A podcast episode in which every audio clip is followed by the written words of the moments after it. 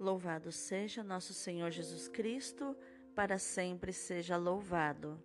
Hoje é quinta-feira, 26 de agosto de 2021, 21 semana do Tempo Comum. São Zeferino, rogai por nós. A leitura de hoje é da primeira carta de São Paulo aos Tessalonicenses, capítulo 3, versículos do 7 ao 13. Irmãos, ficamos confortados em meio a toda angústia e tribulação pela notícia acerca de vossa fé. Agora sentimos-nos reviver, porque vós estáis firmes no Senhor. Como podemos agradecer a Deus por toda a alegria que nos invade diante do nosso Deus por causa de vós? Noite e dia rezamos efusivamente para vos rever e completar o que ainda falta na vossa fé. Que o próprio Deus e nosso Pai e nosso Senhor Jesus dirijam os nossos passos até vós. O Senhor vos conceda que o amor entre vós e para com todos aumente e transborde sempre mais, a exemplo do amor que temos por vós. Que assim Ele confirme os vossos corações numa santidade sem defeito aos olhos de Deus, nosso Pai, no dia da vinda de nosso Senhor Jesus com todos os seus santos. Palavra do Senhor, graças a Deus. O responsório de hoje é o Salmo 89, 90,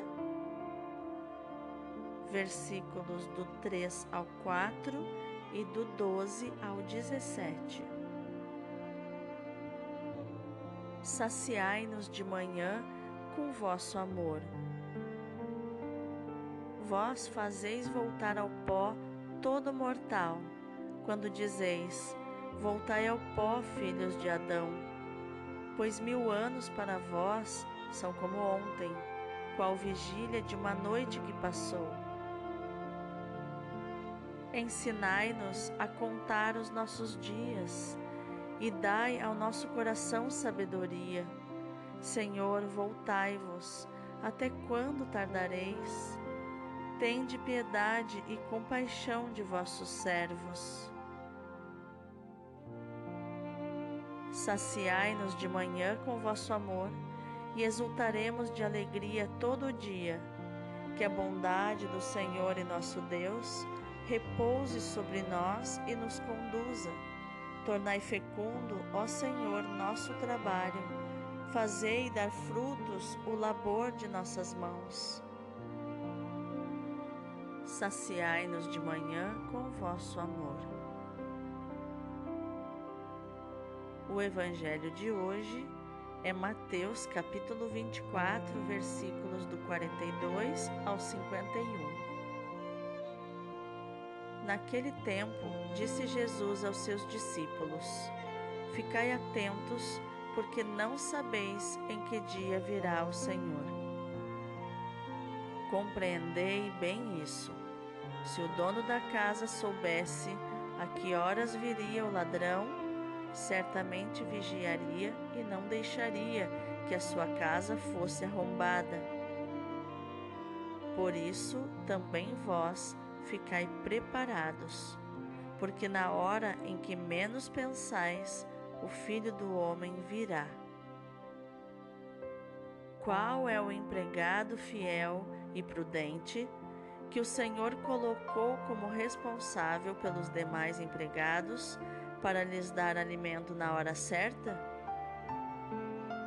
Feliz o empregado cujo Senhor encontrar agindo assim quando voltar. Em verdade vos digo, Ele lhe confiará a administração de todos os seus bens. Mas, se o empregado mal pensar, meu senhor está demorando, e começar a bater nos companheiros, a comer e a beber com os bêbados, então o senhor desse empregado virá no dia em que ele não espera e na hora que ele não sabe ele o partirá ao meio e lhe imporá a sorte dos hipócritas. Ali haverá choro e ranger de dentes. Palavra da salvação, glória a vós, Senhor. Então, o que os textos de hoje têm a nos ensinar sobre inteligência emocional?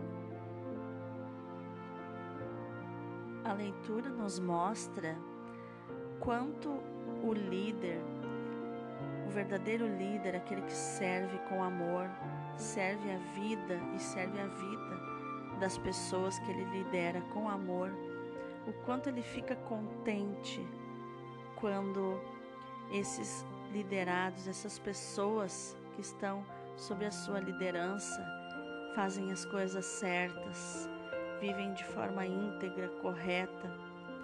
O quanto que ele fica contente, mesmo que ele esteja passando tribulações, ele se sente feliz só porque aqueles que ele ensinou fazem aquilo, realizam aquilo que ele ensinou. Para você entender o contexto dessa comunidade que fica em Tessalônica, é, Tessalônica era a capital da província romana da Macedônia, região que hoje faz parte da Grécia. Para você ter uma ideia, a Macedônia é a terra de origem de Madre Teresa de Calcutá. A igreja de Tessalônica, ela tinha sido fundada então pelo apóstolo Paulo durante a segunda viagem dele é, em missão. Isso está em Atos 17, do 1 ao 10, se você quiser ler. E nessa viagem missionária, os judeus de Tessalônica, é, eles fizeram forte oposição aos cristãos. E por isso, por causa disso, né, que eles foram é, maltratados, Paulo e Silas foram forçados a fugir da cidade e foram parar em Bereia. E mais tarde, quando eles estavam em Corinto, é, Paulo recebeu então de Timóteo, o seu companheiro de trabalho e seu melhor amigo, notícias a respeito da situação dos cristãos de Tessalônica. Isso está na primeira carta aos Tessalonicenses, capítulo 3, versículo 6. Paulo então escreveu esta primeira carta aos Tessalonicenses para dizer a eles como ele está contente com o progresso espiritual deles, para animá-los a continuarem firmes na fé em Cristo e a viverem de uma maneira que agrade a Deus. Paulo pede que eles confiem no amor de Deus, que não nos escolheu para sofrermos o castigo da sua ira, mas para nos dar a salvação por meio de nosso Senhor Jesus Cristo. Paulo é apaixonado por Cristo, pela sua mensagem, pelo seu reino e dá a vida por tudo isso. E ele fala com tanta alegria da, da evolução, da profundidade que os Tessalonicenses estão vivendo, é, que a gente chega a se comover. Ele diz aqui no versículo 8: Agora nós nos sentimos como reviver. Vocês estão trazendo um reavivamento para nós, para nós líderes, porque vocês estão firmes no Senhor. E ele, tá, está se sentindo tão grato que ele diz assim: como nós podemos agradecer a Deus por toda essa alegria que nos invade diante do nosso Deus por causa de vocês?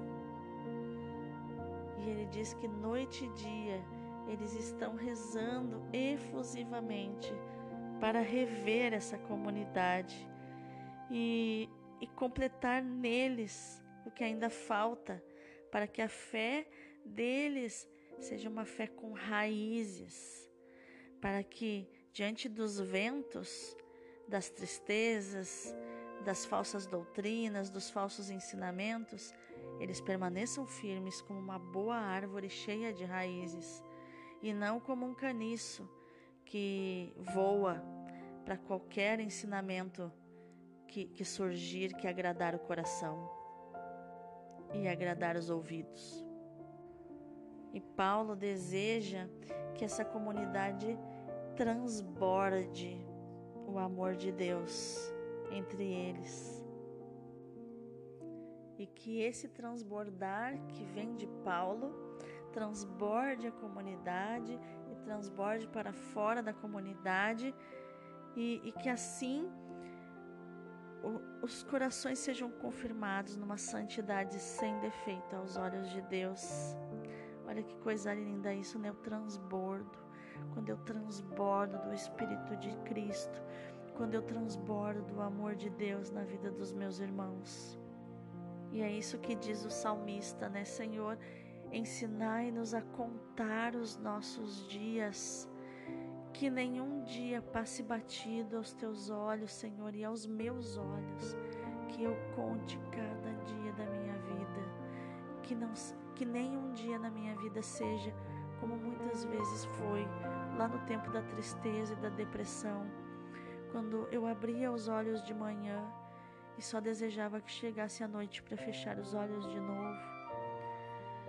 Que tristeza viver assim, sem contemplar, sem agradecer, só vivendo a tristeza, só pensando nos meus problemas, nas minhas tristezas, naquilo que eu estava sentindo, sem olhar para o amor de Deus sendo derramado efusivamente sobre mim.